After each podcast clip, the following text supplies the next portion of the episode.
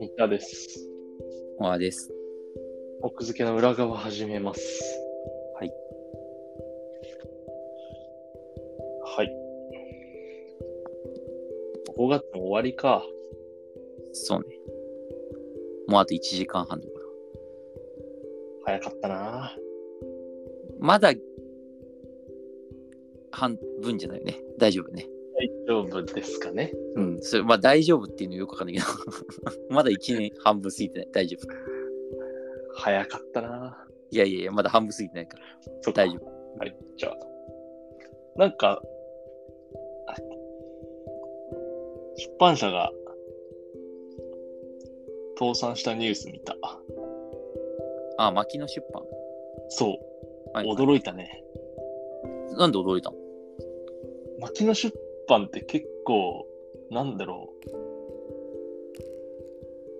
結構、潰れなさそうな出版社のイメージがあった。そう、結構ね、ベストセラー出してるし、ベストセラー出してるなんか、出してる出してる。あ、そうなんだ。なんか中堅まではいかないが、まあまあまあ、その潰れるようなとこじゃなさそう。確かに。でしょその、うん健康雑誌とか、なんだろううんうんな、健康とかの、うん。なんだろう、その、出版物にお金を落として、その高齢者向けの雑誌や書籍をそう出してそるうイメージそうがあっ。たからさ。うんしかも、なんか、我々は多分、なんだろう、新卒で就活してた時にさ、全然募集してたよね。秋の出版って。いや、わからん。していやた。僕は結構もう全ジャンルの版元見てたから、牧野出版もね、エントリーはしたかどうかちょっともう覚えてないけど、エントリーの検討に入ってたような出版社だったな。うんうん。だからね、え、倒産したんだっていう、そうね。結構驚いた。驚いたね。驚く。確かにそうそう驚いた。でしょうん。で、まあ、しょなんか、あとさ、今回初めて知ったんだけど、倒産、倒産速報記事がまとめられまとめられてるのがあるんだね、ちゃんと。へえ。あの、企業の情報をさ、なんかこう調査してる、調査会社のうちの一つのさ、帝国データバンクってはいはいはいは知ってるい。してるよそ。うよくいろんなあの情報とかも出してるよね。データというか。んんそうそうそう。そこのサイトで、倒産動向速報記事っていう、 なんかページがあって、へえ。もうそこに倒産した会社の情報がひたすら並ぶっていうページがある。はいはいはい。でそれ見てると、結構、ちょっと面白かっうんうん。なるほどね。面白い。悲しい。た。物白い寂ってい。か、しいうこう、あ、こういう会社はなくなっちゃったんだ、みたいな。そうね。でもね、なんかいろんな、いろんななんかこう理由があるんだね、倒産には。なんか例えば、うんこう、ちょっと犯罪チックな、いろんなことをしてたために倒産になっちゃったみたいなのもあるし、はいはい、まあ、はシンい。。プルにコロナで需要が落ち込んでっていううん理由も書いたんだ。理由というか、まあ、それが真実かわからないけれど、一応の、まあ、分析的な多分、原因のところも書いてあるよ。うーん。だから、牧野出版のところはね、あの、近年はインターネットの普及や活字離れ、まあ活字離れ、購読者の高齢化が進むなど、主力雑誌の売り上げが落ち込み、赤字決算を強いられ、えー特選外っていう多分雑誌かな。これ特が選外。はいはいはい。うんなんだそれは。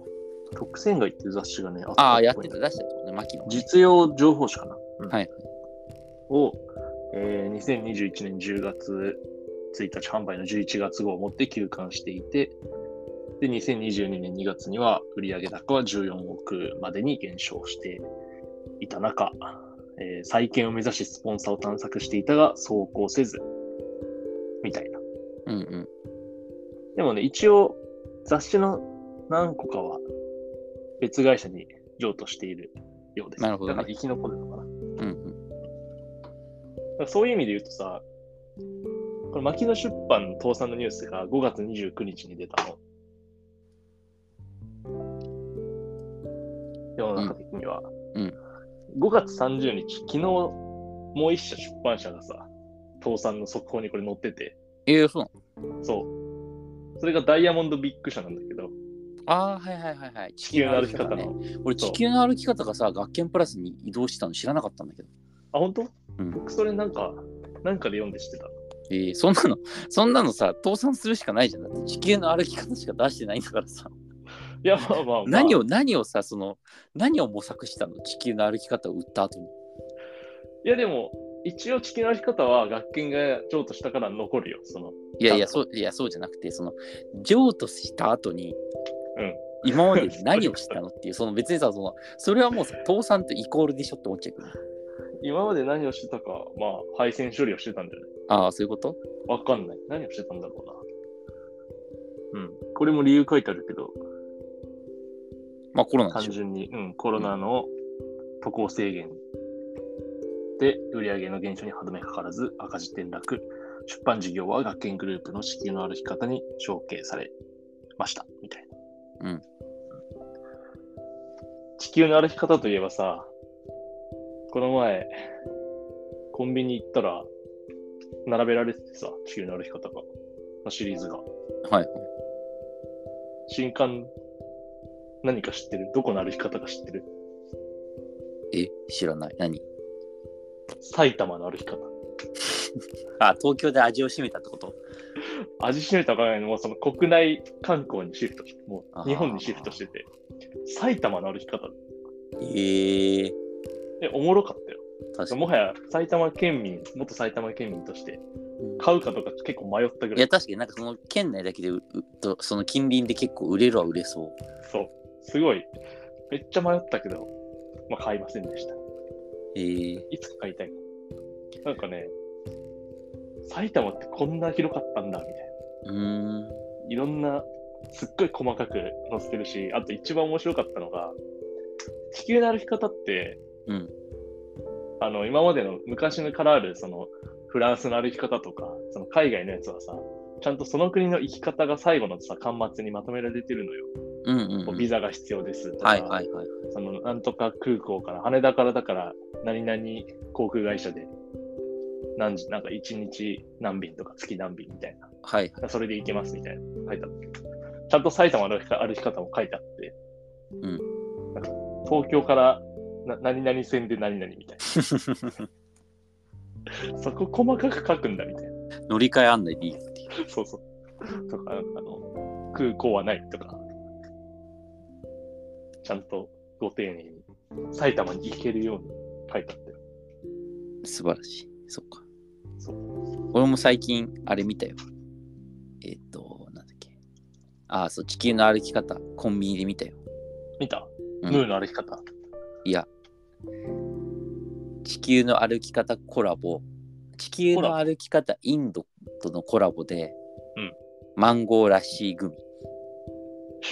それさ、地球の歩き方でコラボしてる意味は何だいや、だからそれは、チョイスとかしてんじゃないのだってマンゴーらしいグミよりも、地球の歩き方インド、マンゴーらしいグミの方が買いたくなるじゃん。ってことはコラボの意味があるんじゃないかなり買いたくなりそう。でしょで、パッケージはもう地球の歩き方のパッケージなんだよ。ああ、面白いね。うん。それやってたんじゃないそういうのやってたなんかさ、急にいっぱいコラボしてたなと思ったんだけど、それはあれなのに、学研になって学研が張り切ってたんだね。っていうことやな。そっか。ってことに気づいたわ。しそれを知って。合点が、合点がいったというかさ、なんか急に新しいこといっぱいやってんなと思ったらさ。うんうん。学研のそういうノウハウというか、そういうチームと一緒に組んだ結果ってことか。そうだから張り切ったんじゃない単に。せっかく買収したら、ほら、買収した意味みたいなの見せないとさ、いけないじうん、まあ。でもその、すごい、あれだよね。こう、はっちゃけた歩き方が増えたよね。ゃん。うんうん。ジョジョとかね。うん。だから多分昔のダイヤモンド社の時の感じじゃなかったよね、これは。おそらく。うん。まあ、そうね。でもまあ、そのなんていうか、あのそういうのがちゃんとあるからこそ出せるみたいなさ弾けられるみたいなとこもあるからさあ、基盤がしっかりしてるから。そうそうそうそうある程度社員とかもまあいる残ってんじゃないの知らないけど転職したかなんかでまあまあまあ、そうだろう。まああとヘンプロ同じヘンプロにお願いしたりとかさうんうん。まあ、コロナが明けたから、海外の歩き方も更新されるでしょう。多分ね2000 2019-20くらいで止まってるんじゃないねだから学研すごいいいんじゃないこれからよかったねう。ん買収というか、譲渡して、承継して。ということで、地球の歩き方。埼玉より僕はね、ムーの歩き方の方が買いたい。ちょっと立ち読みまずはしてみるわ。ん